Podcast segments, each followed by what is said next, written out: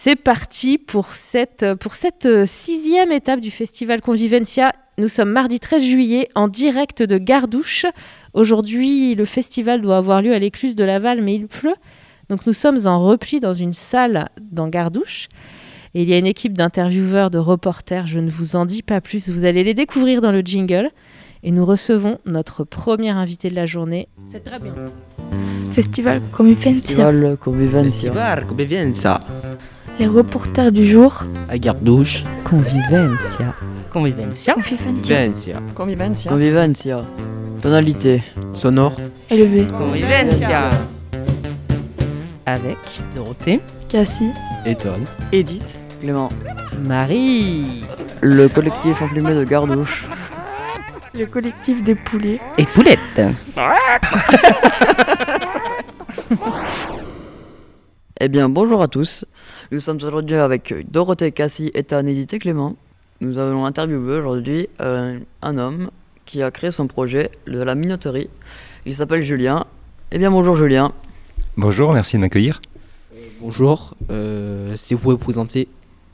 Oui, donc euh, ben, je suis euh, Julien. Euh, je représente l'association Canalcop qui porte un projet euh, de transformation effectivement de l'ancienne minoterie de, de Gardouche euh, en une chose qu'on appelle un tiers-lieu. Qu'est-ce que c'est un tiers-lieu? Alors un tiers-lieu, vaste question, ça recouvre beaucoup de choses en fait. Euh, un tiers-lieu, ça a été défini, en fait le- le- l'expression vient d'un sociologue, euh, d'un scientifique américain euh, dans les années 1990, ça fait loin pour vous je suppose, qui, en fait, qui a défini le tiers-lieu comme un espace entre le chez-soi, entre sa maison et puis le lieu de travail. Euh, c'est-à-dire un espace euh, où on peut travailler, mais dans des conditions proches de celles qu'on a à la maison, euh, où c'est convivial, où c'est chaleureux. Voilà un peu l'idée du, tiers-lieu. Alors souvent, par tiers-lieu, quand on dit tiers-lieu, les gens pensent à, ce qu'on appelle aussi les espaces de coworking, qui sont des espaces de travail partagés, où on peut mettre en commun des bureaux, des espaces de travail, des équipements, pour pas travailler seul chez soi, pour s'entraider, pour coopérer sur des projets. Euh, mais souvent en milieu rural, un tiers-lieu, c'est beaucoup plus large que ça en fait. Euh, un tiers-lieu, c'est un peu tout ce que euh, la communauté, tout, ce que le public qui va venir le fréquenter met dedans en fait, pour répondre à ses besoins et, à ses envies. Je reviens sur l'idée d'avoir un endroit pour travailler qui ressemble à la maison.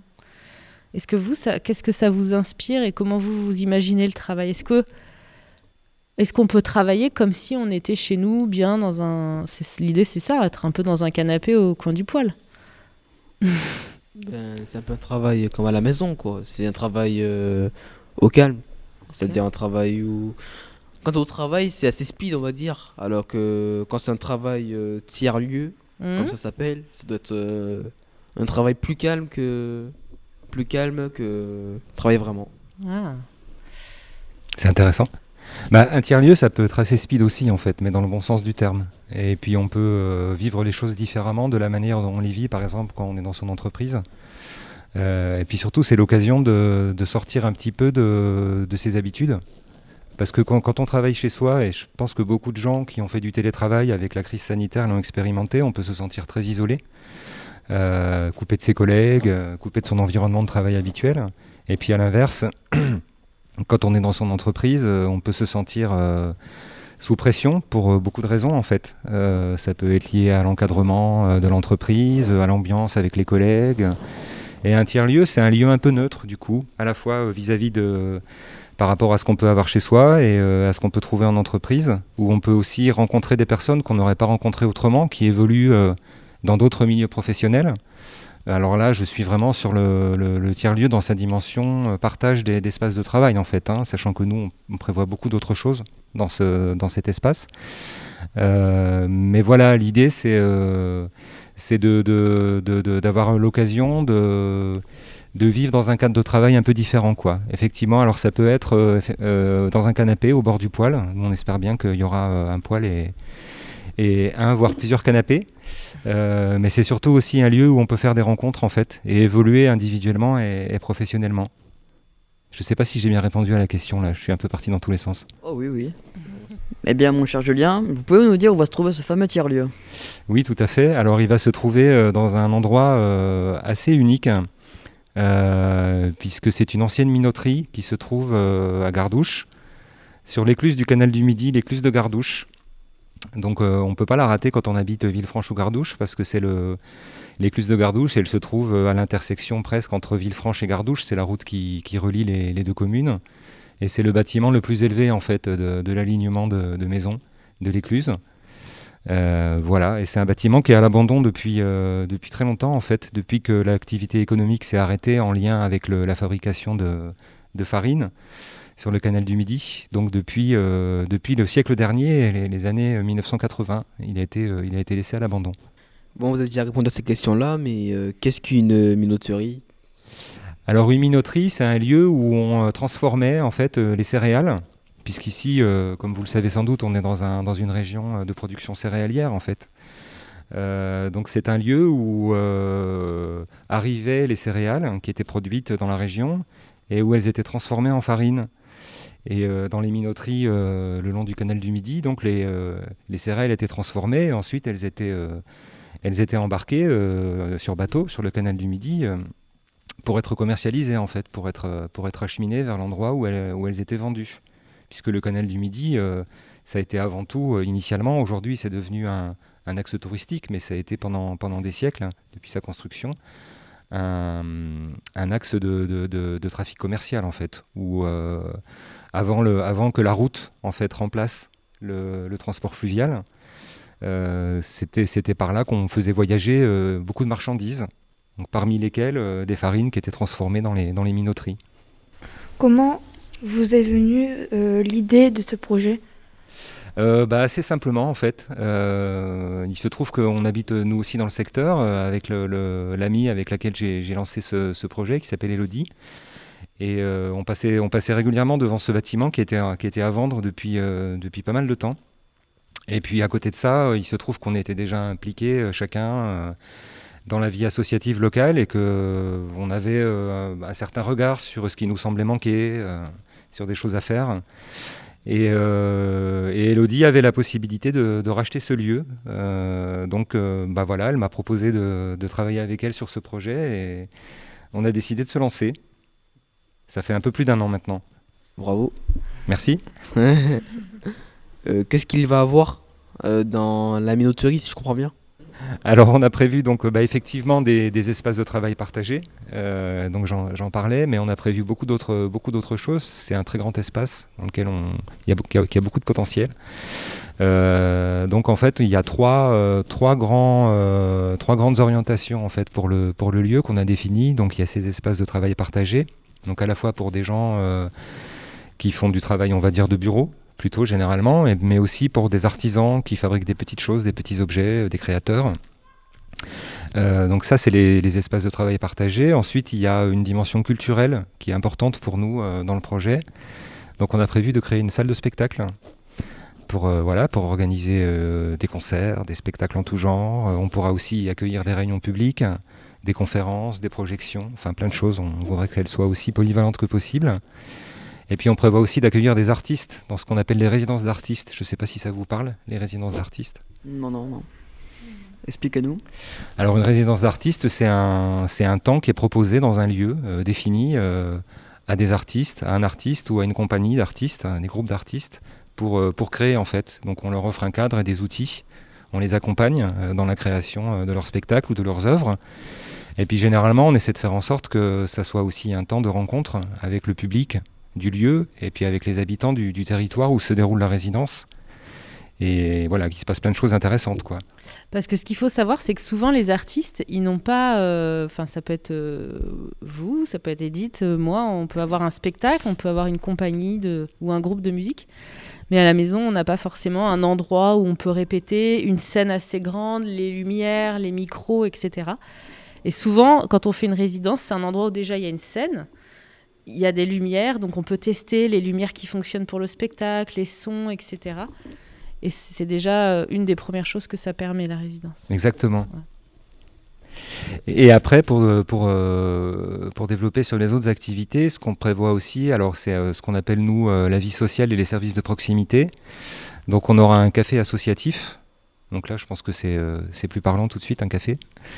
Et puis, et puis une épicerie parce qu'il n'y a pas d'épicerie dans Gardouche. Donc on a un, on a un porteur de, projet de, création d'une épicerie en fait qui est venu nous voir, euh, qui nous a dit bah, je cherche. euh, ça fait plusieurs mois que je cherche euh, un local euh, à Gardouche et euh, bah, il n'y en a pas. euh, et j'ai entendu parler de votre projet, ça m'intéresse. Euh, Est-ce qu'on peut travailler ensemble? Donc euh, voilà, il nous a rejoint dans, l'association et on, on travaille ensemble aussi sur, euh, sur son projet d'épicerie.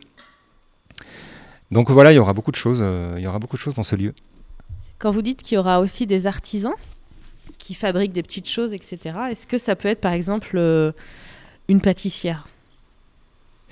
Euh, a priori, non. Euh, parce que là, on va avoir, on va buter sur des, euh, la complexité des normes. Euh, Enfin voilà, des- euh, ouais, on, pour- soit- on pourra pas. je- sur de l'alimentaire, je pense que ça va être compliqué. Mais ça peut être. Du coup, quand vous parlez de- d'artisans, c'est quoi? C'est des gens qui fabriquent euh, des, des bijoux qui C'est ça. fabriquent, euh, Ça peut être des bijoux, des gens qui travaillent le cuir, euh, euh, de la couture. Enfin voilà, il y a beaucoup de choses et on a aussi déjà euh, eu des rencontres avec des, des gens qui sont, qui sont potentiellement intéressés, qui cherchent, euh, qui cherchent de l'espace aussi pour, euh, pour avoir ce type d'atelier. Vous allez que- être un grand homme pour euh, Gardouche quand même. hein. Pardon? Vous allez être un grand homme pour Gardouche. Un grand homme pour Gardouche? Je sais pas, c'est c'est gentil, c'est me faire beaucoup d'honneur. Vous pensez qu'un jour il y aura l'écluse Julien? J'aimerais bien en fait. je- je- en fait, c'est mon, mon, mon ambition secrète. Euh, Chemin de Halage, Julien, euh, quel est ton nom de Hagendorf. Julien Hagendorf. En plus, j'ai un nom tellement exotique que je rêve qu'on le voit partout. Euh, une, une autre question. Est-ce que vous pensez qu'on pourra venir le soir avec euh, nos amis, nos frères et sœurs, notre famille, pour faire des activités ou juste rien faire, discuter? Ah bah alors non seulement je le pense, mais en plus je l'espère, euh, parce que c'est un lieu qu'on veut ouvert euh, à tous les publics, et notamment aux jeunes. Donc euh, pas seulement aux jeunes, hein, aussi aux anciens, euh, enfin voilà, aux gens qui travaillent, aux gens qui travaillent pas, aux artistes, aux acteurs associatifs. Et euh, on a envie de, on a envie d'y faire plein de choses. Et nous, notre posture en tant que porteur du projet, c'est pas d'arriver en disant euh, voilà ce qu'on pourra y faire. Et, et euh, l'idée, c'est aussi nous de faciliter le développement d'initiatives et d'accueillir les propositions aussi euh, dans leur diversité. Donc on a envie de travailler euh, avec le plus de monde possible et de proposer des activités ouvertes. euh, voilà, donc euh, on pourra venir par exemple pour les jeunes faire des jeux, euh, on pourra venir s'initier euh, au code informatique si on a envie d'apprendre à programmer euh, des jeux vidéo, des pages web. euh, Enfin voilà, ça fait partie des choses euh, qui sont, qui sont envisagées. Ah ouais, ça va être trop bien. D'accord, donc c'est en fait un peu aux gens de proposer, euh, s'ils ont une envie, une idée? Oui, tout à fait. D'ailleurs, je- j'en profite pour lancer un appel à proposition, à rencontre. Oui, oui, on peut, on, peut, on peut proposer plein de choses. Oui, l'essentiel, c'est que ça cadre avec, le, avec les valeurs et euh, les, les principes, euh, les principes fondamentaux de, de la démarche. Mais, euh, mais oui, oui, tout à fait, oui, c'est l'idée. C'est un peu surtout un projet collectif. Exactement, c'est un projet collectif. C'est un projet qu'on veut pas, euh, nous. euh, alors, alors, quand je dis nous, on a, on a l'association, donc maintenant on est, on est un peu plus de deux en fait. hein. On est deux principalement à porter le projet, mais on, on est entouré et bien entouré.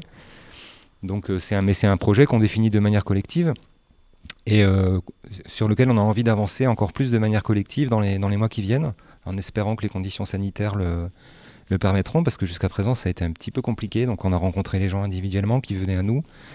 Et puis jusqu'à présent, on n'avait pas beaucoup communiqué sur le projet parce que justement, c'était un peu bloquant la, la situation. Donc on ne voulait pas non plus euh, engager des choses auxquelles on ne pourrait pas répondre de par les conditions. Mais maintenant, on espère euh, vraiment pouvoir avancer euh, collectivement. Donc dans les mois qui viennent, on va, on va commencer à avoir des activités, à organiser des réunions, des groupes de travail thématiques sur les différentes orientations du projet pour essayer d'avancer collectivement. Ça veut dire que nous, on peut imaginer, euh, en tant qu'institution, euh, passer comme ça ou construire des choses ensemble, euh, parce qu'on est sur le même territoire. Et c'est vrai que nous, en termes de ressources sur le territoire, il n'y a pas. il y a- Ouais. a pas pléthore de propositions, quoi. Tout à fait. Ok. Bah, on se rencontre seulement aujourd'hui, mais on avait déjà pensé à des structures comme la vôtre, effectivement. D'accord. super. Et euh, ça a l'air assez dur de faire, euh, d'avoir des projets euh, comme ça, d'avoir euh, des projets, euh, d'ouvrir des épiceries, euh, faire plein de trucs comme ça. Bah, c'est dur, euh, c'est dur, oui et non en fait. Euh, moi, je pense surtout qu'il faut avancer petit à petit et euh, pas trop se projeter sans cesse sur ce qu'on fera après. Et il faut prendre les sujets les uns après les autres, parce que c'est vrai que c'est un gros projet Et c'est un projet compliqué, hein, on ne se le cache pas, parce qu'il y a à la fois un lieu qui est complètement à refaire. En fait, il faut tout refaire dans la minoterie parce qu'elle est très abandonnée. Elle a, été, elle a été abandonnée et très abîmée depuis longtemps. Donc il faut trouver de l'argent pour ça. Il faut faire travailler des architectes. Euh, donc on travaille avec une équipe d'architectes pour concevoir le, lieu. Et puis comme on est sur le canal du Midi, je ne sais pas si vous le savez, mais donc comme c'est un ouvrage euh, qui exprime le génie humain et qui est protégé, en fait, euh, bah, on ne fait pas ce qu'on veut quand on crée un lieu sur sur le canal du Midi, il faut obtenir l'autorisation, ce qu'on appelle le permis de construire. Et c'est assez contraignant. Donc voilà, il faut, il faut essayer de, de, penser pas mal de choses en même temps, en fait, et d'anticiper sur, sur pas mal de problèmes plus ou moins grands qu'on peut rencontrer dans, dans, le développement du projet. Donc oui, c'est un peu, c'est un peu complexe, ouais. En, plus. J'ai pas entendu ta. J'ai dit surtout avec le corona. Oui, ça facilite pas les choses. Alors c'est vrai que nous, jusqu'à présent, bon, ça n'a pas été trop, euh, trop limitant parce que justement, on avait tellement de travail pour définir le projet, pour euh, sonder euh, un peu les habitants, les acteurs du territoire sur leurs attentes, avancer sur les recherches de financement, qu'on n'était pas vraiment dans une phase de développement du projet où on allait vraiment encore beaucoup au devant des, habitants. Donc on n'a pas été très embêté là-dessus jusqu'à présent, mais maintenant on arrive dans un moment où on a besoin de de rendre le projet public, de euh, vraiment de pouvoir rencontrer les gens. Euh, et on espère vraiment que ça va s'arranger, quoi. Sinon, là, on va être embêté, oui, ça c'est sûr. Vous pensez que ça va être mis en œuvre à partir de quand, ça? Alors, euh, si tout se passe bien, justement, par rapport à la complexité des choses que, je vous expliquais, on commence à démarrer les premières activités en 2023. On a, euh, on a les, premiers, locaux qui sont, euh, réhabilités, qui sont reconstruits. Et on peut commencer à démarrer dans une partie des locaux, en fait. Et on espère, euh, dans la foulée, avec la, suite, la poursuite des travaux, pouvoir lancer l'ensemble du projet d'ici 2024, début mi-2024. Mais on ne va pas attendre d'avoir les locaux pour commencer à faire des choses. Donc l'idée, c'est de, commencer à avoir des actions ce qu'on appelle nous des actions hors les murs en fait, euh, par la force des choses. Mais en même temps, c'est une super occasion pour nous de bah, de, de pas rester euh, cantonné sur euh, notre écluse et sur le territoire de Gardouche et d'essayer de, concevoir des actions dans les communes du, territoire en fait, donc du, territoire de Villefranche-Gardouche. Donc on a aussi on, réfléchit à tout un programme d'animation à l'échelle du territoire. Ça vous est déjà arrivé en fait de vous dire ouais, euh, ça n'arrivera jamais, euh, euh, ouais, j'ai abandonné, je sais pas quoi? alors abandonner, non. Ça m'est pas arrivé, mais c'est vrai que quand on se lance dans une aventure comme celle-là, oui, il faut être, faut être bien campé, il faut être patient. Surtout, ce qui est difficile, c'est d'être patient. En fait, il faut accepter que les choses vont prendre du temps, que on va se heurter par moments à des obstacles qu'il faudra surmonter. Euh, mais, euh, mais on n'est pas tout seul. C'est une œuvre collective. Et euh, jusqu'à présent, on a, toujours, on a toujours trouvé des solutions. Donc voilà, on a, on a foi dans la poursuite du projet. oui, on espère que du bon pour vous. Hein. Merci. Amen. Mais moi j'ai une question. Allez, vas-y, Cassie. Vous êtes environ combien dans cette dans l'association Oui. Alors on est euh, en nombre d'adhérents, on est une quinzaine à ce stade. Euh, mais voilà, je pense que ça va grossir assez vite parce qu'on a fait, bah, on a fait notre première réunion publique justement de présentation. Euh, c'était vendredi dernier, donc dans cette même salle où on est en train de, de se parler. Et on a eu pas mal de monde. enfin voilà, on a eu pas mal de gens qui sont qui sont venus à nous, donc c'est assez encourageant et on devrait vite être assez nombreux. Chouette. Donc dans deux ans, vous aurez 18, euh, 17 euh, ans. Plein de projets, euh, peut-être l'envie de développer quelque chose. voilà. Ce sera aussi un endroit où il va y avoir plein de métiers différents, en fait. Où il va y avoir des gens qui, qui, ont des métiers très différents. Ça peut être oui. Chouette aussi pour découvrir des métiers qu'on n'imagine pas. Tout à fait. D'ailleurs, on a déjà une belle diversité là dans l'association de métiers. Ouais. C'est ça va de, de, la création du design euh, graphique euh, euh, au métier du spectacle, à l'événementiel. Enfin voilà, c'est on a une belle diversité déjà et je pense que de fait, de par la nature du projet, on, on va avoir des gens d'horizons très, très variés. Et ça sera une richesse pour le lieu, pour, ces, pour, pour les gens qui l'utiliseront, et puis pour les gens qui viendront aussi, et, et en particulier aussi pour des jeunes comme vous qui ont envie et, ou besoin de, voilà, de, découvrir des métiers, de rencontrer des professionnels. Ça, ça, peut être euh, un lieu de ressources aussi intéressant pour ça. Julien, quelque chose à rajouter dont on n'aurait pas euh, parlé? hmm, Je crois pas, non, mais je vais juste vous, vous dire merci. Et puis ça a été très bien mené. C'était super. De rien, de rien. Avec plaisir. Comment ça va s'appeler la minoterie? Alors on ne sait pas encore. A priori, oui, on va l'appeler la, on va l'appeler la minoterie parce qu'on tient à, à marquer l'affiliation avec l'activité antérieure. Euh, et, on s'appelle les nouveaux minotiers, nous déjà. Donc on a déjà un peu, voilà. Euh, très bien, merci beaucoup. Mm, merci à tous. Félicitations aux intervieweurs pour euh, cette première interview. Merci Julien. Merci beaucoup. Oui. On vous retrouve sur le festival Convivencia tout à l'heure pour découvrir encore plus le projet. Tout à fait. Merci. À bientôt. Merci, beaucoup d'être passé. À bientôt. Oui. Merci. À bientôt. Merci à bientôt. Festival Convivencia. Festival Convivencia. Festival Convivencia. Les reporters du jour. À douche. Convivencia. Convivencia. Convivencia. Convivencia. Convivencia. Tonalité. Sonore. Élevé. Convivencia. Avec Dorothée. Cassie. Étonne. Edith. Clément. Marie. Le collectif emplumé de Gardouche. Le collectif des poulets. Et poulettes.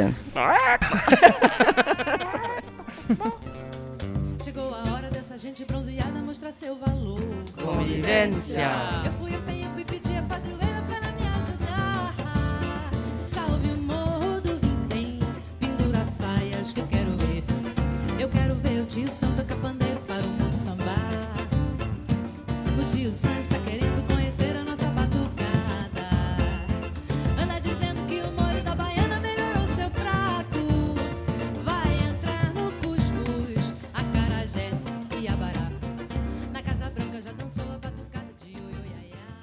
Oh là là, nous sommes toujours à Gardouche et nous recevons deux nouvelles invitées pour notre deuxième interview. On a gardé la même équipe d'intervieweurs, c'est validé, on les garde. On est toujours à Gardouche. Il pleut moins, mais on est quand même dans une salle de repli. On n'a pas pu faire l'émission au bord du canal du Midi, mais ça reste tout de même la radio du festival Convivencia. Je vous en dis pas plus, nos intervieweurs vont se présenter et présenteront les invités juste après. C'est très bien. Festival Convivencia. Festival Convivencia. Festival Convivencia. Les reporters du jour. À Gardouche. Convivencia. Convivencia. Convivencia. Convivencia. Convivencia. Tonalité. Sonore. Élevé. Convivencia. Avec Dorothée. Cassie. Étonne. Edith. Clément. Marie. Le collectif emplumé de Gardouche. Le collectif des poulets. Et poulettes. Bonjour à tous et à toutes, je me présente, je m'appelle Ethan. On est accompagné de Dorothée, Cassie, Edith, Clément. Nous sommes les jeunes de Villefranche du CESAD. Euh, on est actuellement à Gardouche pour euh, parler du festival de Convivencia. On est accompagné de Zalinde Sambaya. Sambaya. Bonjour. Bonjour. Bonjour. Bonjour, euh, pouvez-vous euh, vous présenter? Oui, bien sûr. Alors, on, est un groupe euh, de musique brésilienne qui s'appelle Sambaya. Sambaya, c'est l'assemblage du mot samba, qui est donc un style musical au Brésil, et de aya, qui veut dire dans, dans une langue africaine, qui veut dire femme. Donc, ça veut dire samba de femme. Voilà. voilà. Et je pourrais dire aussi qu'elle s'appelle Mathilde Ronigan euh, et, que c'est la chanteuse lead de, de Saint-Baya euh, ici à Gardouche euh, dans le festival Convivencia. Et moi, bah, je suis Soraya Camilou et je suis la productrice du groupe. Donc mon agence s'appelle Sotac Musique. Et, et ben voilà, on fait un travail qui a commencé il y a un an. Euh, autour de, ce groupe qui a été stoppé par le Covid. Et là, on, est très content d'être à nouveau sur la route et sur, les, sur la scène.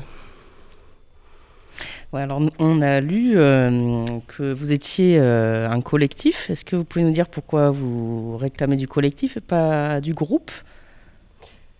Je, je Bon, voilà. en fait, quand on parle de collectif, c'est un groupe de musique. On a sept chanteuses, le, ça veut dire qu'il y a toujours un groupe défini. Et quand on parle de collectif, c'est c'est beaucoup plus large. Si aujourd'hui Mathilde, elle est là, peut-être euh, ça sera un autre jour à l'Ecali, ça sera Camille Costa. Bon, voilà, c'est juste pour dire qu'il y a plein, c'est beaucoup plus que six femmes. Euh, Zalindé, déjà, c'est un, une batucada à la base euh, de, percussion féminine, et de quelle est sorti le groupe Sambaya. Et, eux-mêmes, c'est une trentaine, cinquantaine, ça peut être vraiment. C'est pour ça qu'on dit que c'est un collectif. issu de, de Sambaya, il y a des musiciennes qui sortent et qui viennent faire euh, dans un registre un peu plus petit, hein, de six, musiciennes au lieu de 30, 50. Euh, et, pour, euh, et ça peut être toujours des musiciennes différentes. Est-ce que vous, vous, avez déjà vu des batucadas? Écoutez des batucadas? Non, peut-être qu'on peut juste expliquer rapidement ce que c'est une batucada? Alors, les batucadas, en fait, c'est un ensemble, comme un énorme orchestre, fait seulement de percussions. Et c'est quelque chose euh, qui se voit beaucoup dans, les défilés de rue, etc. Et c'est complètement, purement inspiré, euh, je crois, hein, des, des, défilés de carnaval, principalement à Salvador de Bahia qui a une très très forte influence euh, dans les, dans les batucadas. Et donc voilà, c'est un gros orchestre que de percussions et c'est très puissant. Et la particularité des Zalindé, c'est que c'est une, une, une, batucada féminine, alors qu'avant il n'y en avait pas. Alors, euh, nos téléspectateurs se posaient la question, et nous aussi d'ailleurs, pourquoi votre, votre, votre collectif se compose uniquement de femmes? Alors pourquoi? En fait, parce que principalement dans, dans la musique de, de, la samba, en fait, euh, c'est un univers très très masculin. Et, euh, et, en fait, Sambaya, euh, tout comme Zalinde, en fait, à l'origine, c'est une volonté d'ouvrir l'espace, tout simplement, qui peut être complètement aussi pris, investi par les femmes. donc voilà, c'est une volonté de, de, de faire ça ensemble aussi, entre femmes. Et comment vous êtes-vous rencontrés oh, bah, Ça s'est fait euh, tout à fait petit à petit. Euh, pour euh, Zalindé, je peux laisser répondre Soraya. Zalindé, c'est un groupe qui a été formé par Roberta Paim. Et donc, du coup, c'est vraiment autour de ces cours de percussion et bah, les gens qui se sont intéressés euh, par, euh, les femmes qui se sont intéressées euh, par, la percussion et qui sont venues. Et donc, du coup, c'est vraiment à partir des cours de percussion que le groupe s'est formé. Mais après, elles sont vraiment de, Il y a une partie qui est, qui est associative, on va dire. Il y a une autre partie qui est complètement de musiciennes professionnelles qui en vivent de ça et qui ont joué avec vraiment des grands noms de la musique en France et à l'étranger. Est-ce que c'est facile de chanter euh, en brésilien, enfin en portugais? Exemple, niveau, euh, niveau articulation. Parce que moi, vu que je suis antillais, en fait, je sais que pour chanter en créole, pour euh, articuler, c'est assez difficile. Du coup, est-ce qu'en portugais, c'est, est-ce que c'est la même chose? Je vais répondre à cette question parce que moi, j'ai la particularité de chanter de la musique brésilienne alors que je suis française. Donc, du coup, cette question me parle. Euh, pour les Brésiliens, les Brésiliennes, évidemment, l'articulation, elle est euh, évidente puisque c'est leur, euh, langue native. pour moi, en fait, personnellement, j'ai appris le portugais il y a de très nombreuses années, je pense qu'il y a un peu plus de 15 ans. Et j'ai appris à parler le portugais en même temps que j'ai commencé à apprendre à chanter, en fait. Donc, j'ai et parler et chanter, ça s'est réuni pour moi. Donc l'articulation, elle s'est faite euh, assez euh, naturellement, en tout cas j'espère au mieux.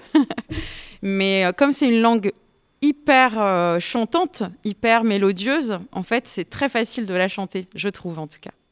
Quel instrument utilisez-vous pour votre musique?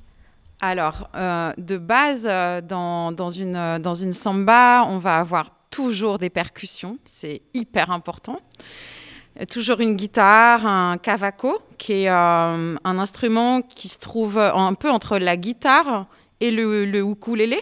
Donc c'est euh, une taille intermédiaire, qui a un son assez aigu. Et qu'est-ce qu'on a d'autre? On a un pandeiro, qui est un tambourin, euh, un sourdo. Le, cœur de la samba, c'est le sourdo. Vous allez voir un, tambour très grand, rond, assez large, et qui, qui, qui, qui, pulse le cœur, euh, comme, comme, cœur, quoi, vraiment, qui puisse la, la, la, le, centre euh, et, le tempo de, de, la samba. Le tempo et c'est syncopé, ça veut dire les tempos et les contre-tempos, les, les, vraiment des, choses entre les deux, et c'est ça qu'il fallait un, un de, la samba, et qui, là, on va voir beaucoup dans cet instrument qui, sans lequel on ne peut pas faire la samba. Après, effectivement, il y a le, le tambourin, le, pandero, euh, qui c'est comme un tambourin et qui donne petit peu les shakers et voilà, et, aussi un instrument à peau. Il y a le cavaquinho dont elle a parlé Mathilde. C'est un instrument tout petit, euh, originairement du Portugal, parce que c'est le Portugal qui a colonisé le Brésil et cet, euh, cet instrument, elle est venue avec quand elle est arrivée au Brésil. Et là, c'est quatre cordes. C'est pour ça qu'elle parlait aussi d'ukulélé. C'est un instrument, une petite guitare à quatre cordes. Et après, il y a la guitare, six cordes. Il y a aussi la guitare à sept cordes, très typique de la samba, euh, mais aujourd'hui on ne va pas la voir. Il y a Camila Costa, qui, est une grande chanteuse, compositrice et qui, joue de la guitare à sept cordes. Et euh, après, il y a la Jabou aux percussions, il y a Aurélie euh, aussi au pandero. il y a Lili Nascimento qui, qui joue de la, de, de, cavaquinho, Mathilde Chant, bien sûr, et qui j'ai oublié on est bon. Il y a un monsieur, qu'est-ce qu'il fait? J'ai vu au repas. Il nous accompagne. C'est Joara. Eh ben oui, bien sûr, j'ai oublié Joara, comment je peux, euh, qui, joue de rebolo, c'est un autre euh, instrument aussi, euh, un peu comme le tambour de, de, de, sourdo, qui donne un peu ce, ce, grave de la samba. Et, et, lui, il nous aide à porter les rebolos parce que Joara est enceinte. Ah voilà. les instruments, ils sont lourds, mais on a quand même quelqu'un pour pour, nous, pour être là avec nous et, voilà, nous aider, à, surtout Joara. Super. 100% féminin assisté d'un homme fort. Oui. Oh ouais. bah oui. Voilà, mais le, milieu de la samba, hein, Mathilde, c'est vraiment, je vous dis, qui, est surtout de la samba comme on, la présente là. C'est comme, dans les quartiers bohèmes de Rio. Euh, on se retrouve, souvent autour d'une table dans les restaurants, dans les bars, et, euh, on compose. Ça, c'est comme ça ce qui s'est passé dans la, dans la samba. La samba, d'ailleurs, elle est multiple. Les gens ils connaissent euh, beaucoup la samba du carnaval euh, de Rio, hein. euh, mais ça c'est la samba enredo, c'est une des sambas. Après, il y a la samba de roda, la roda de samba, le, bah, les jongos, le, le, samba reggae de Bahia. Donc, c'est vraiment la samba de coco. Il y a vraiment une multitude de la samba canção. Là, même la, la bossa nova, c'est une, c'est une samba. Euh, je pourrais dire aussi le choro, c'est la samba instrumentale. Donc, quand on parle de samba, c'est vraiment multiple, quoi. euh... La question de savoir justement où est-ce que vous aviez appris à jouer. Ah, moi, je suis la productrice. Je joue très bien, je chante dans la samba, bien sûr, parce que je suis brésilienne. C'est ça.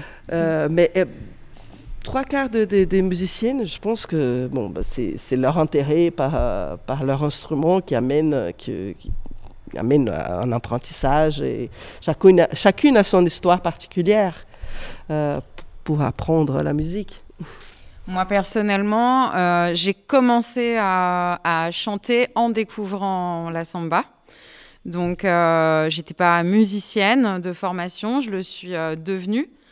Euh, tout à l'heure, Soraya disait que la samba, c'est quelque chose qui, c'est un moment qui se construit, qui se fait autour d'une table où des gens viennent s'asseoir, les instruments arrivent, quelqu'un passe, sort son, instrument et c'est vraiment très participatif très participatif. C'est aussi comme ça euh, que beaucoup d'entre nous se sont rencontrés, en fait, hein, euh, en faisant de la musique ensemble euh, au hasard des moments. Et, et oui, c'est en découvrant cette musique, à, force d'aller dans les concerts, que j'ai appris, j'ai écouté de nouvelles musiques, j'ai commencé à chanter et, et ça s'est construit comme ça, personnellement, mon expérience. Ça porte le nom du festival, convivência. La samba, elle est transmise de génération en génération et elle est aussi faite autour, euh, autour des gens. Euh, bon, euh, c'est en, vivant ensemble qu'on fait de la samba. Et c'est vraiment, et pas que les musiciens, c'est très participatif et c'est aussi avec le public. Donc vous allez voir, vous venez ce soir, c'est exactement comme ça. Nous avons aussi d'autres questions à vous poser. C'est sur les étapes de la création d'une chanson et dans le studio auquel vous enregistrez. Si vous pouvez nous en dire plus sur ce sujet. Euh, alors, pour, le, pour ce qui concerne Sambaya, euh, on n'a pas encore enregistré un disque, mais, euh, mais Zalindé, par exemple, déjà le, a déjà enregistré dans un énorme euh, euh, studio avec des trompettistes Ibrahim Malouf, qui, est vraiment quelqu'un de très connu. Donc, ils ont enregistré la partie percussive de son disque. Donc voilà, pour composer une chanson, après, il faut vraiment, je sais pas ma, ma partie, mais j'imagine bien qu'il faut avoir de l'inspiration il faut avoir, dans la samba, c'est quelque chose qui, qui passe de génération en génération. Donc, du coup, il y a, il y a comment dire Ça se colporte. Ça des chansons, pas des reprises, mais. Pas du tout. Mais il y a un univers qui, qui existe. donc, du coup, les gens, ils composent. ils composent beaucoup. Les, les, ils racontent un peu leur vie.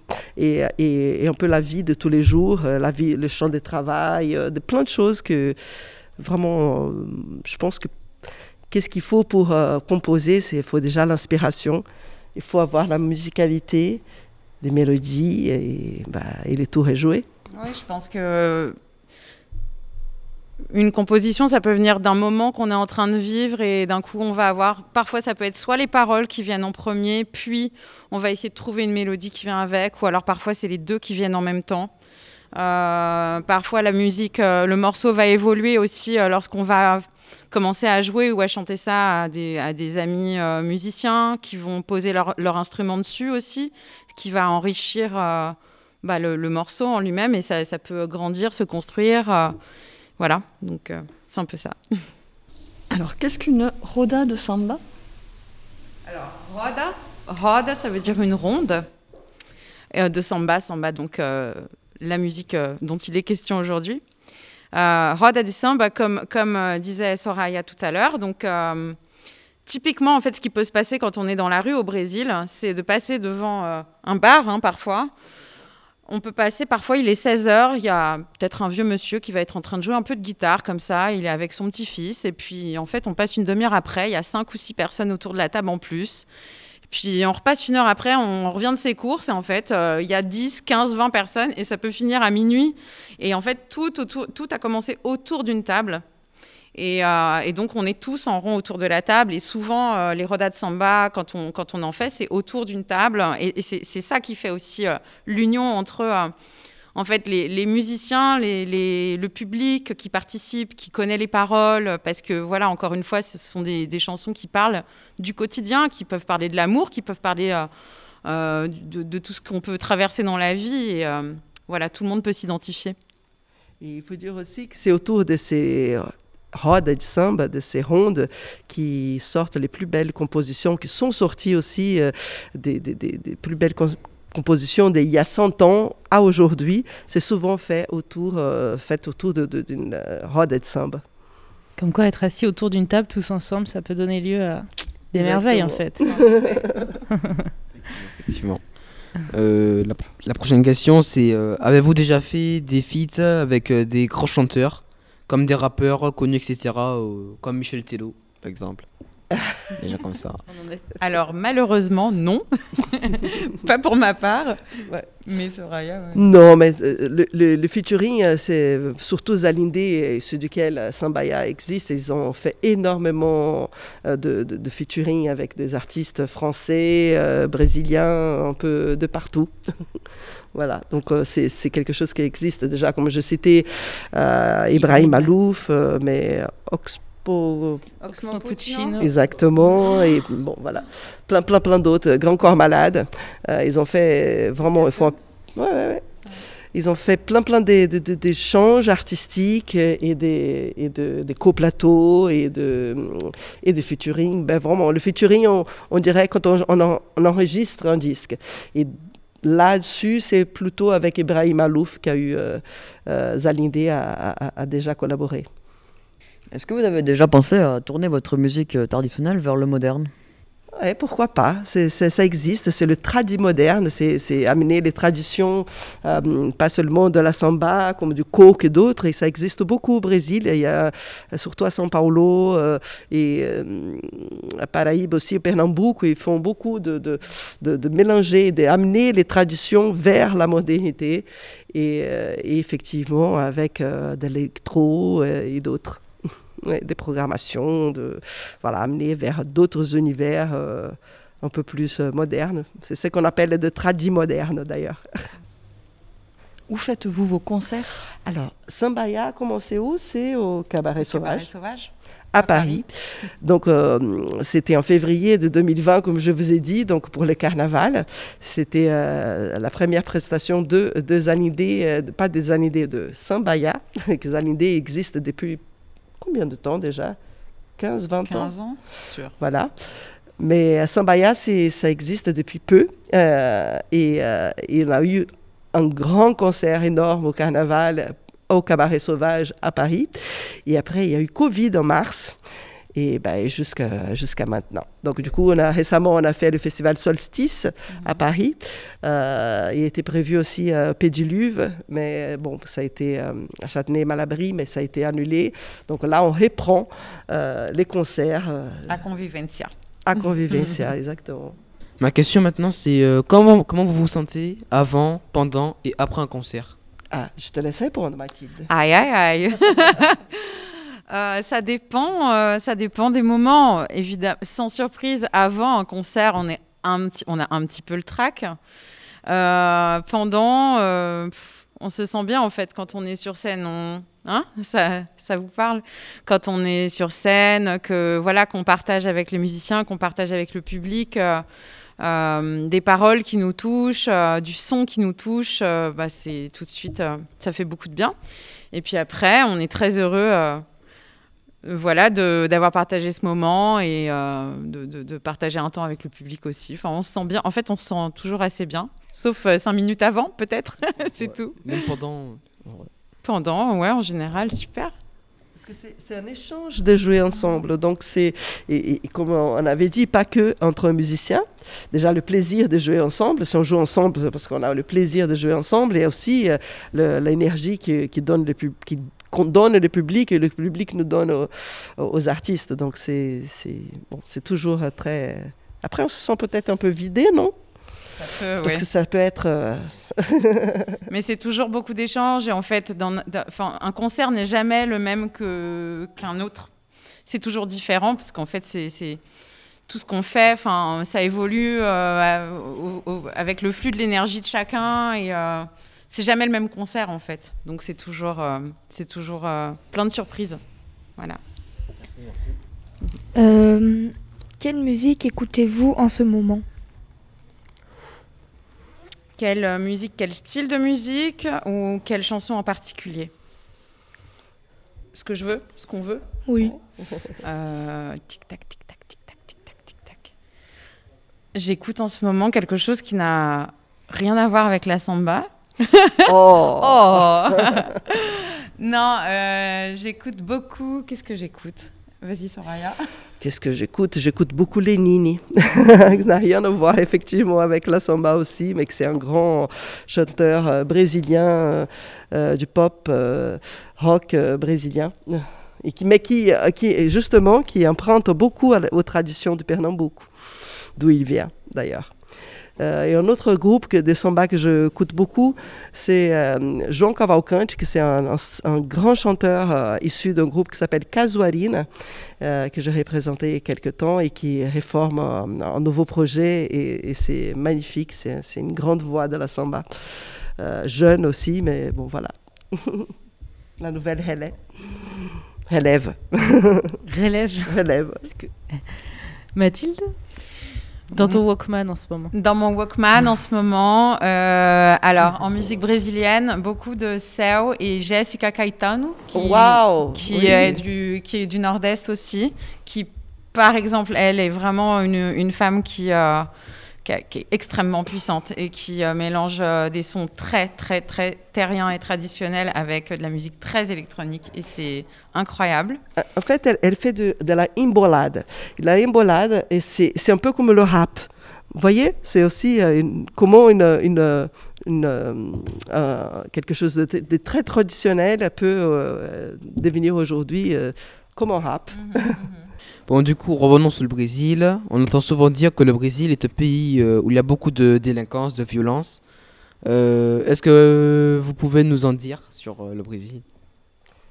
Dire autre chose que ça ou? Ouais.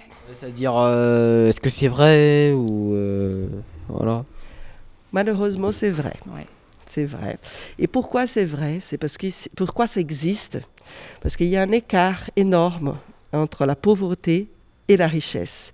Il n'y a pas un, juste milieu.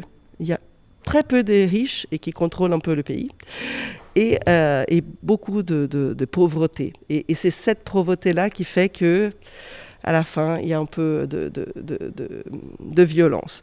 Et ce qui est, il y a une petite anecdote qu'on va parler un peu d'une image du Brésil, c'est que par exemple, il y a des petits enfants qui vivent dans la rue et qui euh, vendent des de, choses dans, le, feu rouge. Et ça, ça, ça démontre beaucoup l'image d'un pays. À la fois celui qui est dans la voiture, les grosses voitures, et, et celui qui est dans la rue sans, rien et qui vend. Donc, quand il y a un feu rouge au Brésil, on, a un peu la photographie de, ce, de ce pays. À la fois celui qui, qui, fait ce qu'il peut pour vivre euh, et, la richesse avec ses euh, grosses voitures et qui sont là.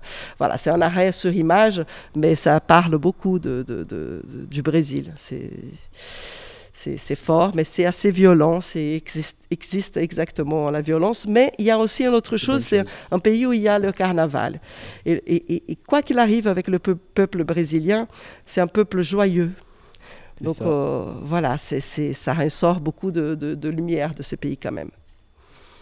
Oui, pour moi, c'est vraiment un pays euh, d'extrêmes. Voilà, c'est ces extrêmes que Soraya décrit. Et euh, il y a autant qu'il y a de cette violence et de ces, cette, ces, différences qui sont si grandes en fait entre les gens dans leurs conditions. Il y a aussi tout autant d'amour et de joie qui sont vraiment qui donne des frissons en fait euh, les premières fois euh, qu'on y va ou même à chaque fois que j'y remets un pied. Pour moi, c'est toujours euh, ça me met vraiment les frissons et ça me prend aux tripes. Et quand on parle du carnaval, pas seulement les défilés, ceux qu'on a dans, les yeux, qu'on imagine, qu'on voit à la télé, mais vraiment ce qui se passe dans la rue, en fait. Il y a vraiment des scènes qui sont extrêmement touchantes. Et c'est aussi un pays de beaucoup d'union, je trouve. Oui. Convivial, c'est convivence au Brésil aussi. Voilà. c'est festival convivence, il y a tous les jours. tous les jours au Brésil. Toute l'année.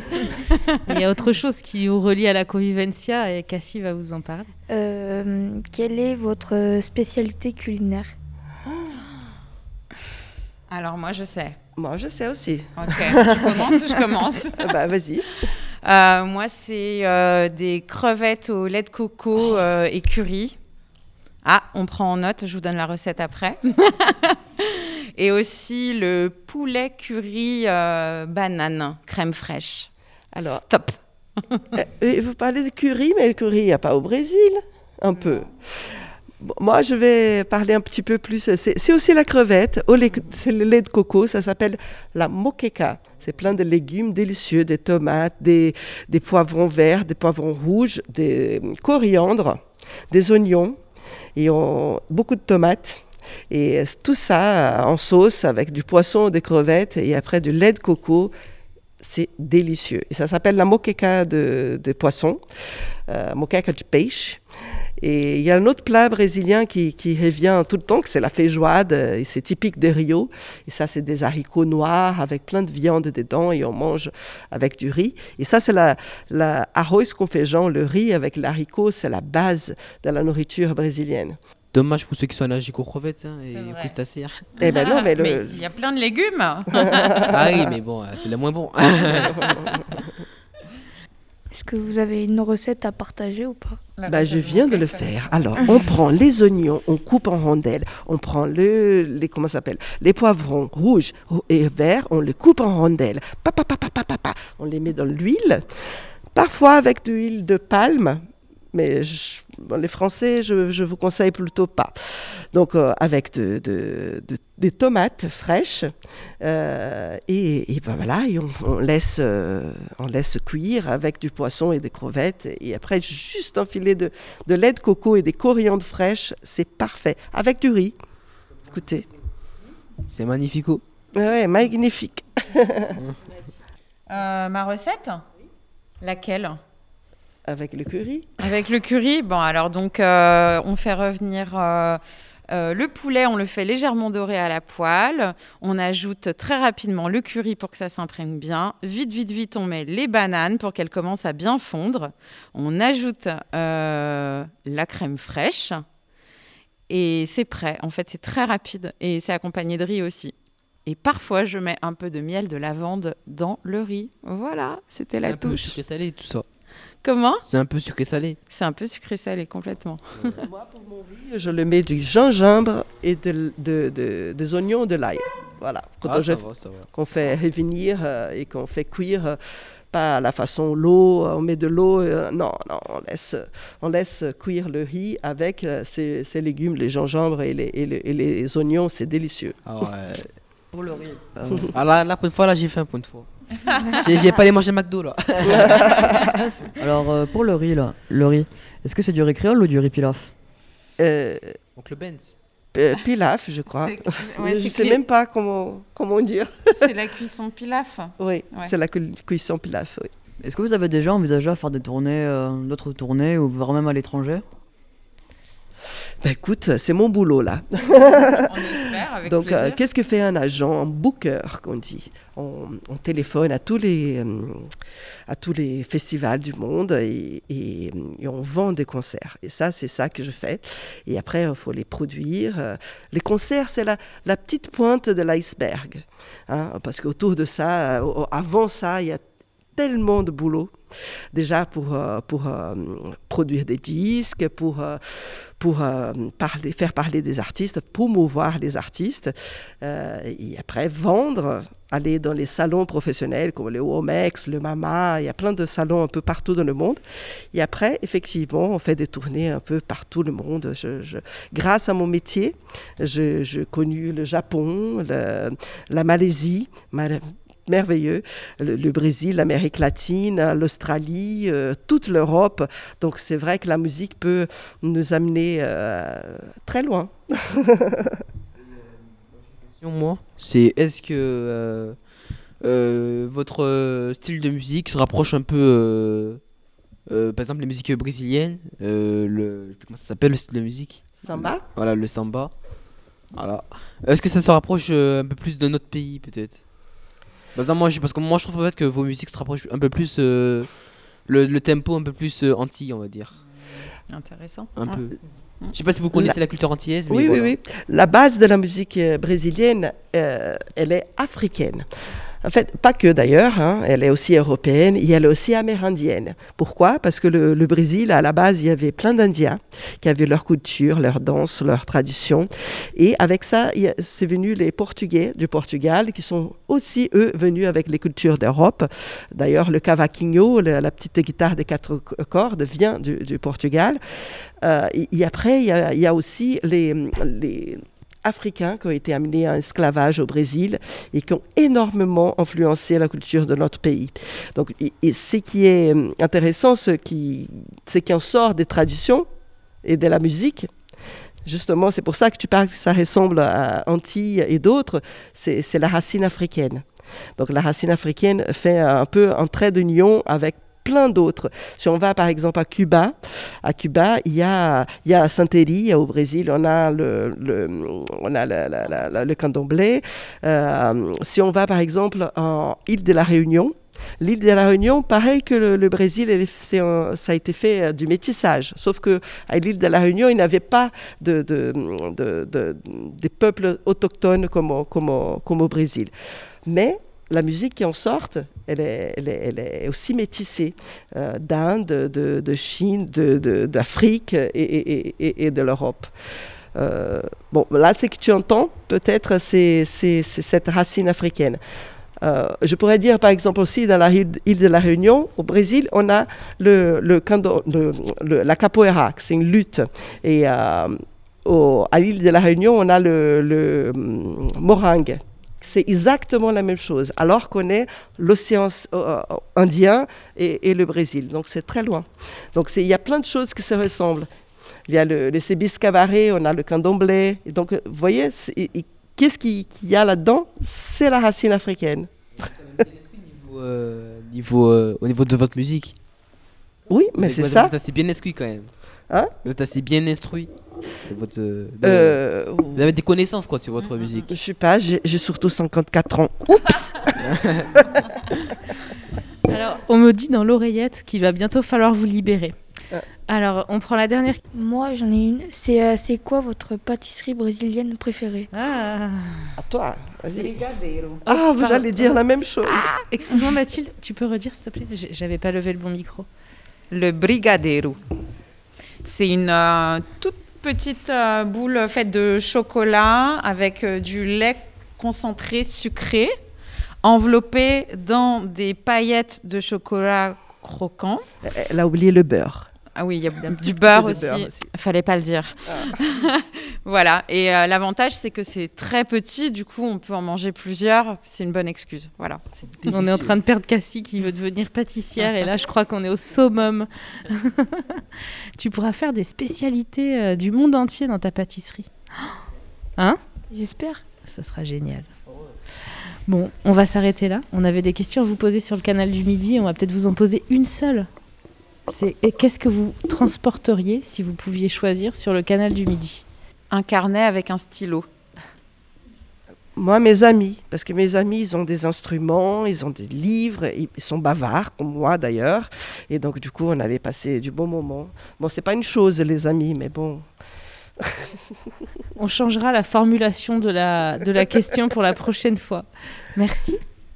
Merci à tous. Merci beaucoup, oui, merci beaucoup. Merci, à vous. Merci vous. légumes par jour, merci. c'est juste pour nos auditeurs, on doit vous, vous expliquer que dehors, là, c'est le déluge. C'est un temps, hier, c'était un temps de novembre, et aujourd'hui, je pense que c'est un temps de décembre. Parce qu'on est en train de descendre. voilà. Donc merci beaucoup à nos invités d'être venus. Félicitations à nos reporters du jour. Là, vous on a passé un, ne pleure pas, ne pleure pas. Un très beau moment. tu m'as compris. C'était agréable. Tu m'as cerné, Ethan. bon concert, passé un très très bon moment à Gardouche et au Festival Convivencia. Au revoir. Au revoir. Merci au revoir. Au revoir. Festival Convivencia. Festival Convivencia. Festival Convivencia. Les reporters du jour. À Gardouche. Convivencia. Convivencia. Convivencia. Convivencia. Convivencia. Tonalité. Sonore. Élevé. Convivencia avec Dorothée, Cassie, Eton, Edith, Clément, Marie, le collectif emplumé de Gardouche, le collectif des poulets et poulettes. Chegou a hora dessa gente bronzeada mostrar seu valor. Convivência. Eu fui a pé, eu fui pedir a padroeira